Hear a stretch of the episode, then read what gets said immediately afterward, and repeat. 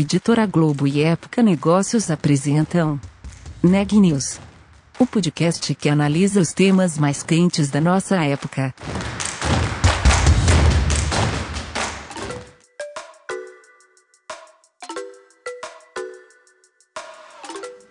Olá, meu nome é Carolina Zelt e eu sou repórter da Época Negócios. Seja bem-vindo a mais um episódio do Neg News, o nosso podcast sobre os impactos da pandemia do coronavírus na economia e nas empresas.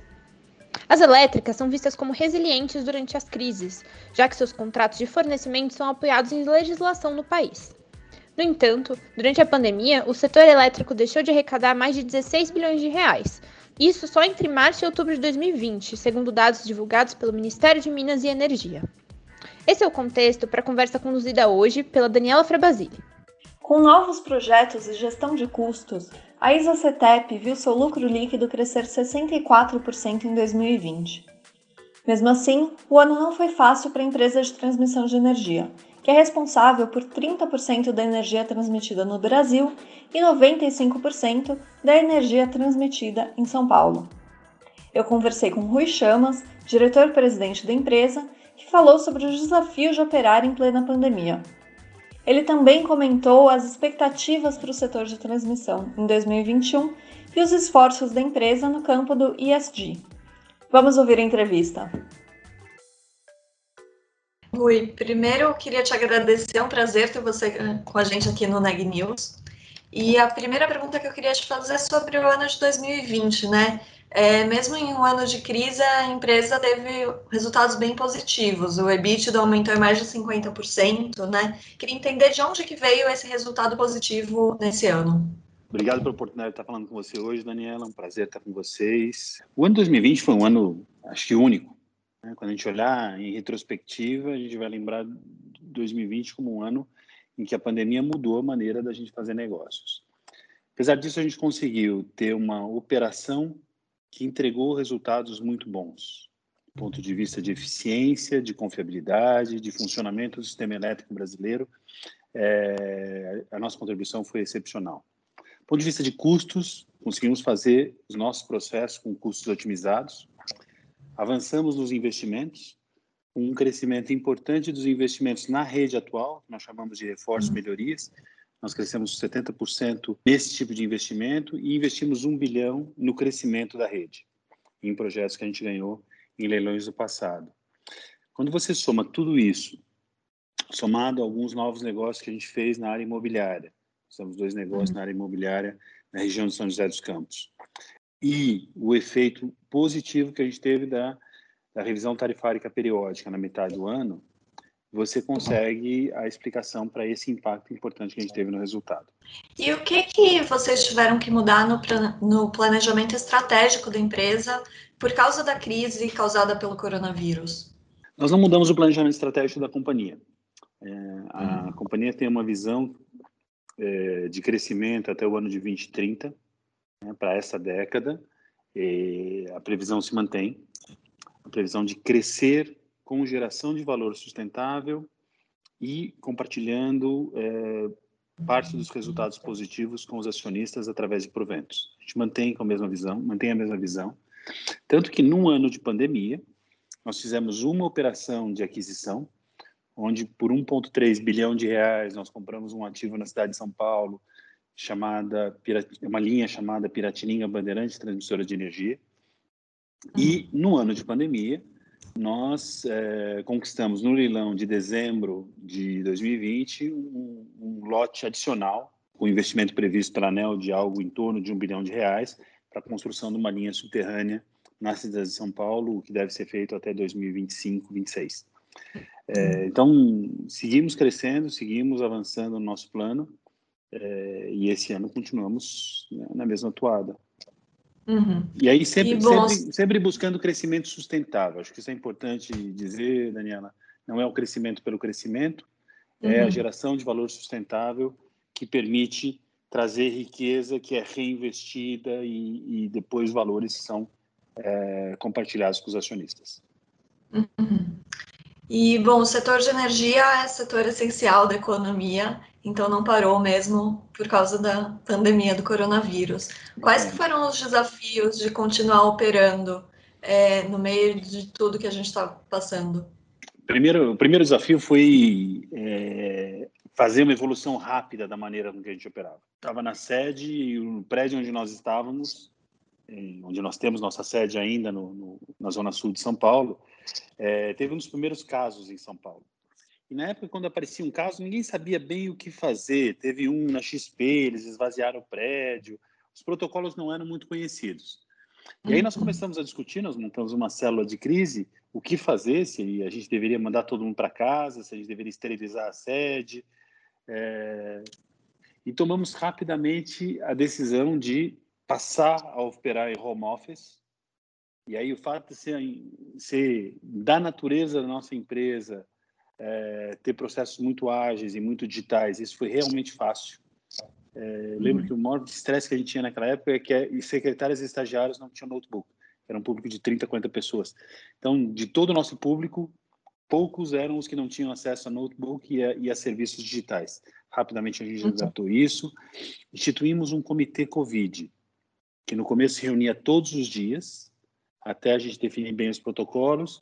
Nos últimos meses do ano passado, a gente passou a se reunir duas vezes por semana com a minha participação. Eu participo desse comitê, onde a gente uhum. entende, primeiro, olhando as pessoas, quais são as pessoas que a gente tem com algum problema e se a gente está dando todo o suporte para ela, e depois como que a gente foi avançando nos protocolos.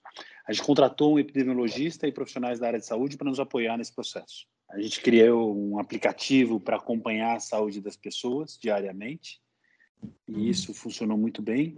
E mudamos a nossa forma de operar. A gente tem um centro de controle em Jundiaí, onde a gente opera toda a rede da ISACETEP. E a ISACETEP é responsável por 30% da energia que é transmitida no Brasil e 95% uhum. da energia que é transmitida em São Paulo. Então, a responsabilidade é muito grande. Nós pegamos esse centro, a gente dividiu ele em dois. Então, passei a ter um centro em Jundiaí, outro em Cabreúva, que é uma cidade vizinha, é, com os mesmos recursos, onde a gente dividiu a equipe. De forma que, uhum. primeiro, eu diminuí o contato entre as pessoas, segundo, eu passei a ter um centro backup. É, e começamos a controlar em exames RT-PCR a nossa população. A gente fez mais de uhum. 4 mil exames. Em algumas subestações críticas, a gente deixou o pessoal é, num regime que nós chamamos de acampamento, mas que é muito parecido com o regime de plataforma, onde a pessoa ia, ficava 15 dias trabalhando ali, é, uhum. todo mundo que estava lá dentro com RT-PCR negativo, depois eles iam para casa descansar 15 dias, entrava outra equipe. De forma que a gente minimizasse o risco de alguém se contaminar e levar uh, a contaminação para as equipes de trabalho. A gente rodou isso até outubro do ano passado. Uh, uhum. Um processo cansativo, a gente desmobilizou, continuamos trabalhando com turno separado. É, além de estar seguindo a fazer o nosso trabalho bem feito, né? Uhum. Monitorando todo dia o que acontece. É, a gente continua treinando as pessoas. Não é porque a gente está em, em, teletrabalho. É, 69 mil horas de capacitação foram feitas, 91% delas da forma digital. Uhum. É, continuamos fazendo a manutenção de campo. Então, nós temos as pessoas em teletrabalho, temos as pessoas que trabalham no centro de controle nessa modalidade de acampamento até outubro do ano passado, e quem trabalha na manutenção, que tem que estar no campo, com protocolos muito bem definidos. É, e eu fico muito feliz de ver que nesse processo, nessa operação, nós não tivemos, é, graças a Deus, nenhum óbito, é, nenhuma fatalidade, é, e poucos contaminados no ambiente de trabalho. Nós já tivemos mais de 10% da nossa população contaminada, é, mas em ambientes diferentes daqueles do, do ambiente de trabalho. Uhum. Quantos funcionários vocês têm hoje? Nós temos 1.400 funcionários e nós já tivemos é, testados positivo com, com Covid, RT-PCR, um pouco mais de 140 pessoas. E, bom, a ISA-CETEP anunciou que vai investir 1,3 bilhão de reais em 2021. Eu queria saber quais que são as prioridades que vocês têm nesse ano. A gente, o ano passado, investiu 1,3 bilhão de reais. Investimos 300 milhões de reais em reforço e melhoria e 1 bilhão em projetos Greenfield. Esse ano a gente espera fazer mais do que 1,3 bilhão de reais, onde o objetivo é crescer os investimentos em reforço e melhorias é, e também seguir avançando no, nos nossos projetos Greenfield. O ano passado nós energizamos dois projetos.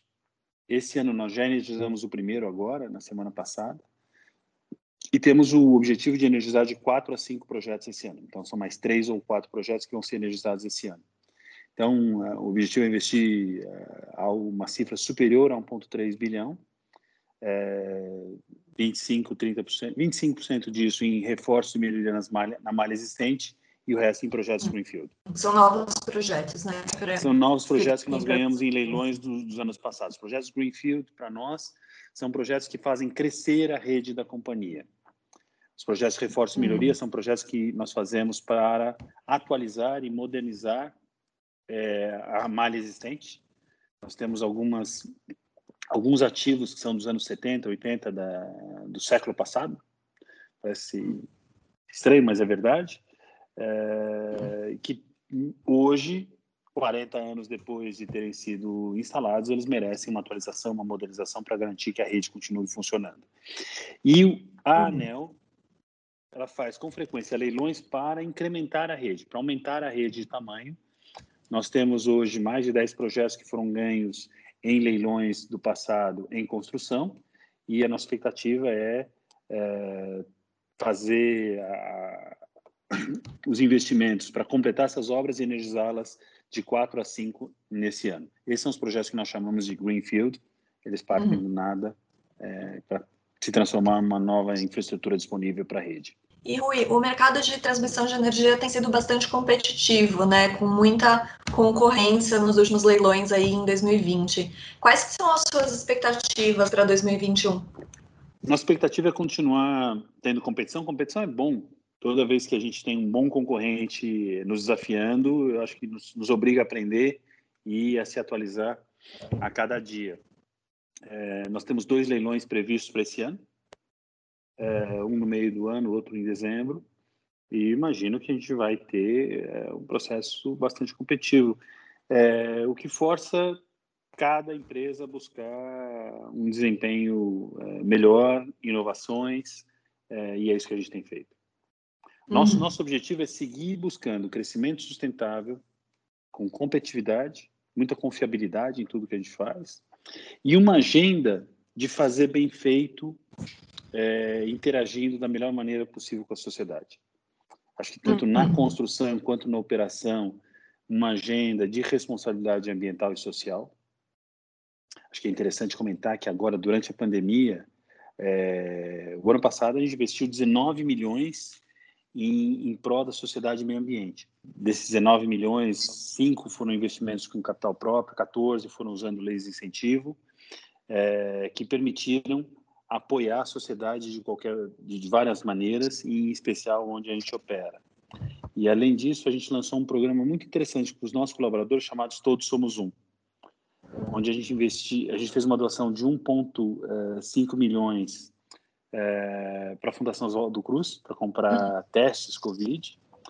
E aí, junto com os colaboradores, é, eh, 400 deles se somaram à empresa para fazer uma doação é, de 3,2 milhões de reais para a construção é, da fábrica multipropósito do Instituto Butantan, onde a companhia entrou uhum. com um pouco mais de 3 milhões, os colaboradores com 160 mil, é, que eu achei um gesto muito bacana.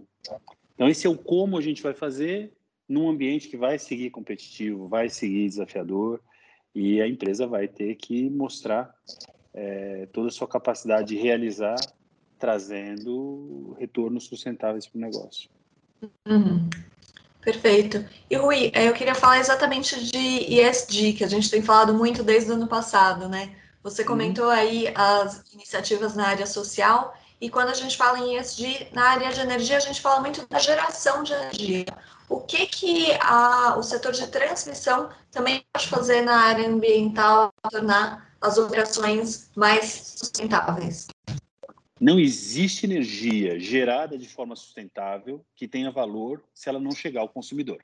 Então, a transmissão é o elo de ligação, é a conexão que vai permitir que a geração, a geração sustentável ou renovável chegue ao, ao, consumidor final. E aí, quais são os nossos desafios nisso?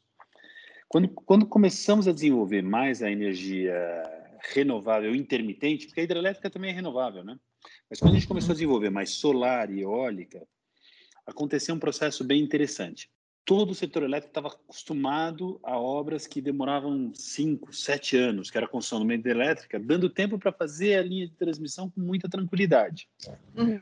Hoje, entre você definir que você vai fazer um, uma linha, é, um parque eólico ou um parque solar, e ele estar pronto, ele está falando dois anos e meio. Então, uhum. isso obriga as empresas que constroem infraestrutura de é, transmissão de energia a serem cada vez mais rápidas no seu processo. E é isso que a gente vem fazendo. Os projetos que a gente vem entregando, a gente vem entregando com frequência, com prazo menor do que estipulado pela ANEL. E essa capacidade de entregar antes do tempo para conectar a energia renovável com o consumidor é fundamental. É parte do nosso papel. Outra parte do nosso papel que o consumidor não percebe, a energia renovável ela é fantástica, mas você percebe que eu chamei ela de renovável intermitente. Porque você não tem sim. sol o tempo todo, você não tem vento o tempo todo. Então, um sistema que antes era muito fácil de ser operado, porque você tinha energia sendo gerada o tempo todo e sendo consumida o tempo todo, você passa a ter uma certa intermitência, que obriga todo o sistema de transmissão a se dotar de ferramentas para que isso continue acontecendo sem perturbações. Uhum. Isso você faz com renovação de bancos de capacitores, com sistemas de controles inteligentes, com subestações digitais.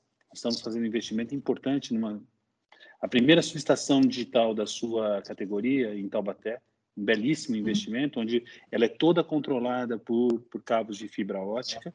E estamos trabalhando no desenvolvimento de sistemas de bateria que é uma, uma inovação que me parece fundamental para garantir que o sistema uhum. possa continuar recebendo mais geração é, sustentável intermitente, sem que o consumidor seja prejudicado de nenhuma forma.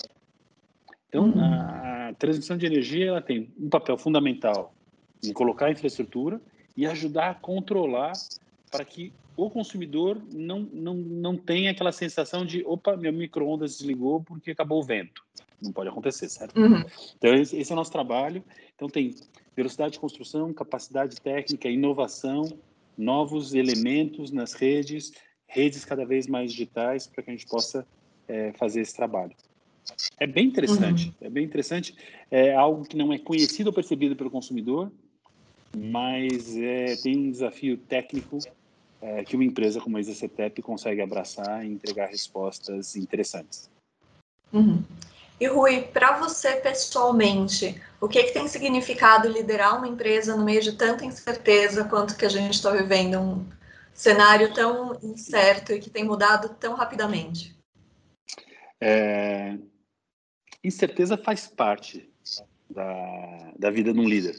Né? Quando você lidera uma empresa, você está acostumado a lidar com incerteza o tempo todo. É, uma coisa que, para mim, este ano de 2020 2021 tem como marca é a necessidade da gente estar mais atento ao ser humano. As pessoas, elas estão nesse processo de pandemia é, sendo testadas em limites que elas não conheciam. Desde a da profissional do profissional que passou a trabalhar em casa, que tem todo um lado positivo, mas tem um lado que gera estresse, de você estar compartilhando um ambiente com mais pessoas o tempo todo, aos medos e receios que as pessoas têm com a doença, às consequências de pessoas que, por, por acaso, são internadas ou sofrem. Então, a, a sensibilidade da liderança ao ser humano, a responsabilidade que a gente tem no cuidado com as pessoas e no equilíbrio vida profissional e vida pessoal é talvez o maior desafio. É, e não é simples, não é simples. Você tem que estar muito atento e estar atento sem estar em contato. É, no mundo digital, você não encontra é, a pessoa no corredor e percebe que ela não está bem, como acontece no mundo real. Então, você tem que estar buscando esses indicadores e, e tomar uma parte do seu tempo para conversar com as pessoas e perguntar como elas estão, entender é, o que elas querem falar e o que elas estão sentindo. E buscar maneiras de equilibrar essa relação vida pessoal, vida profissional. Além de fazer algumas pesquisas no ano, uh, nós tomamos algumas decisões. Uhum. É, a gente adotou o que a gente chama de horário núcleo. Porque a gente percebeu que as pessoas estavam fazendo uma reunião após a outra é, de forma exaustiva sem, sem ter tempo para almoçar. Uhum. E às vezes tem pessoas na casa que dependem dessa pessoa para almoçar ou esperam essa pessoa para almoçar. É... Então a gente adotou um horário núcleo e a gente tem acompanhado com muita atenção nossos colaboradores. Colocamos um serviço de apoio psicológico é, que fez um, uma operação que a gente chamava de rodas de conversa para tentar capturar das pessoas quais são as suas preocupações. É, é um momento muito atípico. Eu acho que o, o, número de pessoas que sofreu muito, está sofrendo muito por causa da pandemia, é, é algo que não é regular e tem que chamar a atenção da liderança. Esse é o maior desafio. Notícia do dia. A Fundação Oswaldo Cruz informou nesta segunda que vai entregar na próxima quarta-feira, 17, as primeiras 500 mil doses de vacinas da AstraZeneca contra a Covid-19 produzidas pela instituição. Um segundo lote de 580 mil imunizantes deve ser entregue para o Ministério da Saúde na próxima sexta. Enquanto isso, lá fora, Alemanha, Itália, França, Espanha e Portugal suspenderam hoje o uso da vacina da AstraZeneca por 15 dias. A decisão foi tomada após casos de formação de coágulos em pessoas vacinadas. No último domingo, a farmacêutica reafirmou em nota a segurança do seu imunizante. O Brasil registrou 1.057 óbitos em decorrência do coronavírus nas últimas 24 horas. No mesmo período, foram 36.239 novos casos da doença. Ao total, desde o início da pandemia, foram 11.519.609 infectados, além de 279.286 mortes no país. As informações são do último boletim do Conselho Nacional de Secretários de Saúde. O Neg News de hoje fica por aqui. Obrigada por nos acompanhar e até a próxima.